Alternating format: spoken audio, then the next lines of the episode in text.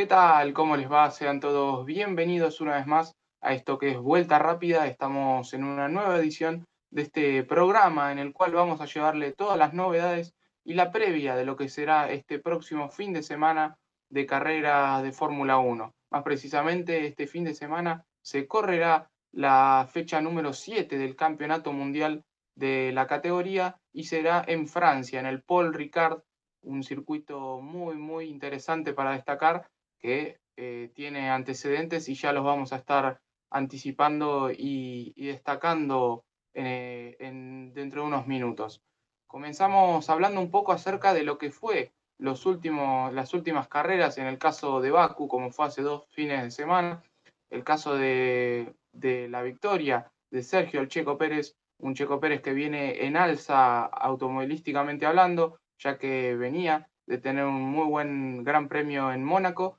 y lo pudo culminar con una muy buena victoria eh, hace dos fines de semana en Baku. Luego le siguen em, pilotos como Lewis Hamilton y Verstappen que no tuvieron su mejor fin de semana y no pudieron aspirar a los puntos. Eran los dos pilotos que se encontraban en la tabla, en la tabla alta de la, de la clasificación. Max Verstappen eh, primero con 105 unidades y Lewis Hamilton con 101. No pudieron sumar y el campeonato de pilotos quedó de igual manera. Cabe destacar que tuvieron muy buenas carreras pilotos como es el caso de Sebastian Vettel y Pierre Gasly, que en este próximo fin de semana será local en Francia y estará muy, muy ansioso por eh, sumar puntos en su país, como es el caso de Francia, este próximo fin de semana.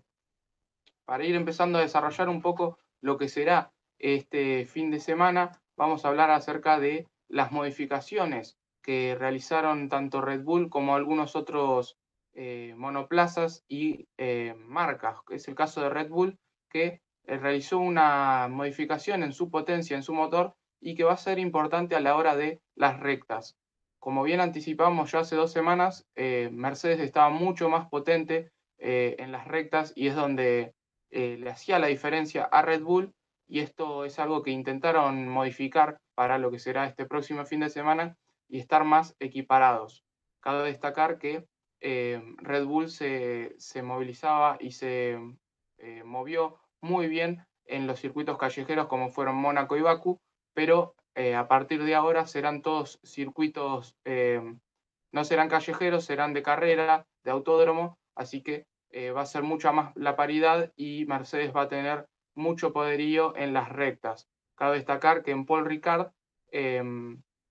hay tres rectas muy, muy interesantes y ahí es donde el piloto Max Verstappen y el Checo Pérez van a tener que sacar su chapa de pilotos y van a tener que mostrar eh, cómo pueden hacerle frente a un Mercedes con Lewis Hamilton y Valtteri Bottas, que van, se supone que con el auto que tienen se va a sentir mucho más cómodos que en los pasados dos grandes premios. Para ir repasando un poco lo que es la historia de Paul Ricard en el año 2020, no se corrió debido a la pandemia, pero en el año 2019 el último campeón fue Lewis Hamilton con un Mercedes eh, intratable lo que fue durante todo el año. Luego lo escoltó un Valtteri Bottas, compañero de equipo,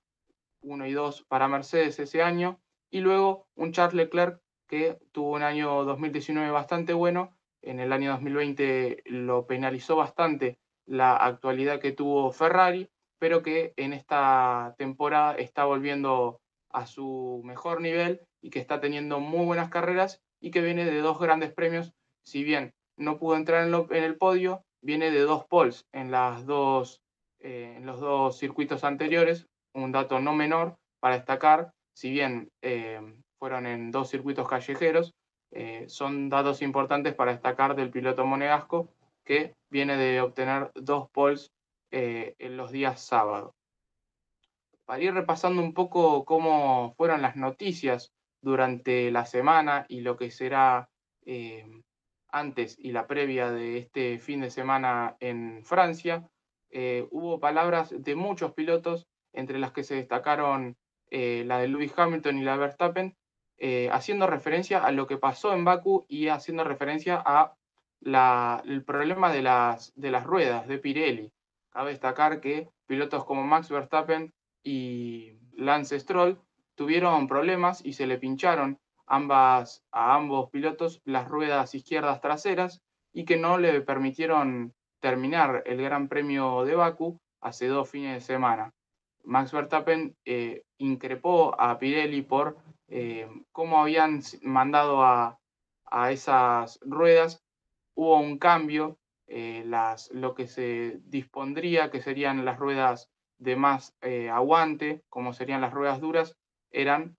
ruedas medias con un poquito más de aguante, algo que dejó entrever mucha polémica para lo que sería todo el Gran Premio. Pero por parte de Lewis Hamilton eh, defendió a Pirelli y dijo que no había sido culpa de ellos, sino de la sobrecarga y de la potencia que le habían impuesto eh, desde las escuderías a lo que serían las ruedas. Tanta potencia y tanta velocidad las terminaron quemando y así terminaron ocasionando las consecuencias de que dejaron fuera del Gran Premio a tanto Max Verstappen como Lance Stroll. Pero eh, de ahí a, lo que cada uno piensa, obviamente eh, cada uno tiene su opinión, pero eh, Pirelli se, se, dio a conocer su palabra y tuvieron que dar por entendido que fue una, un problema entre ambas partes, tanto de los pilotos como de ellos mismos, que tendrían que haber puesto otra cuarta opción de ruedas. Como bien se sabe, hay tres opciones de, estrategias, las ruedas blandas, las ruedas medias y las ruedas duras. En este caso, como bien decía, hubo tres opciones y las ruedas más duras eran un poquito mejor que las medianas, pero que no, no terminaban de ser duras, cosa que es destacado porque muchas estrategias terminaron siendo de parar temprano para no perder tiempo en el promedio de la carrera, a mitad del promedio de la carrera, pero esto es lo que terminó perjudicando tanto a Lance Stroll como a Max Verstappen. Por eso van a ir intentando eh, modificar las estrategias para los eh, grandes premios que eh, vendrán a continuación.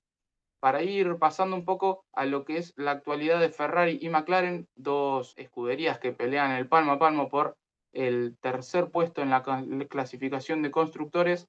por el lado de la escudería de Ferrari vienen de una muy buena actualidad con sus pilotos Charles Leclerc y Carlos Sainz, que vienen teniendo una, alza automovilística muy destacada y que Ferrari se está sintiendo muy cómodo.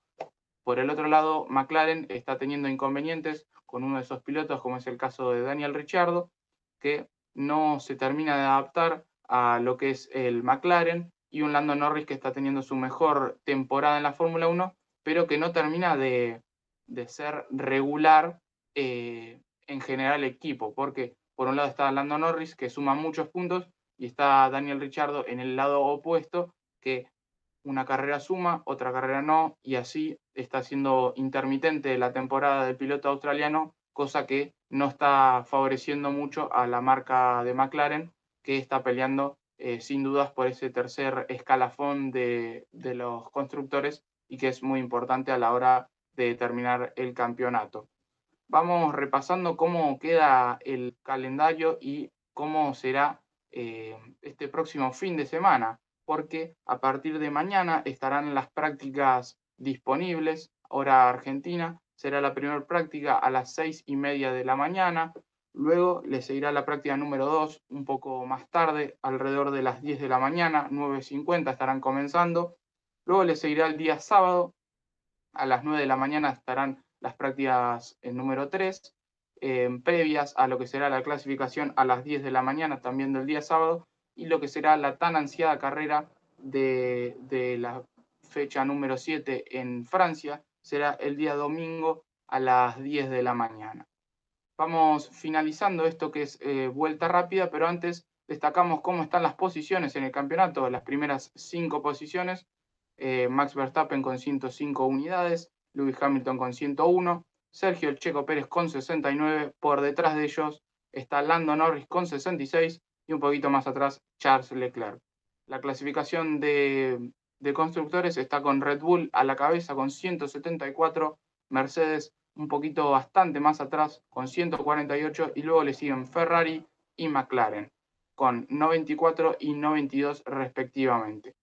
Vamos finalizando ahora sí oficialmente esto que es vuelta rápida. Nos estaremos reencontrando el próximo domingo con todo lo que fue y lo que nos dejó esta séptima fecha del Gran Premio de Francia.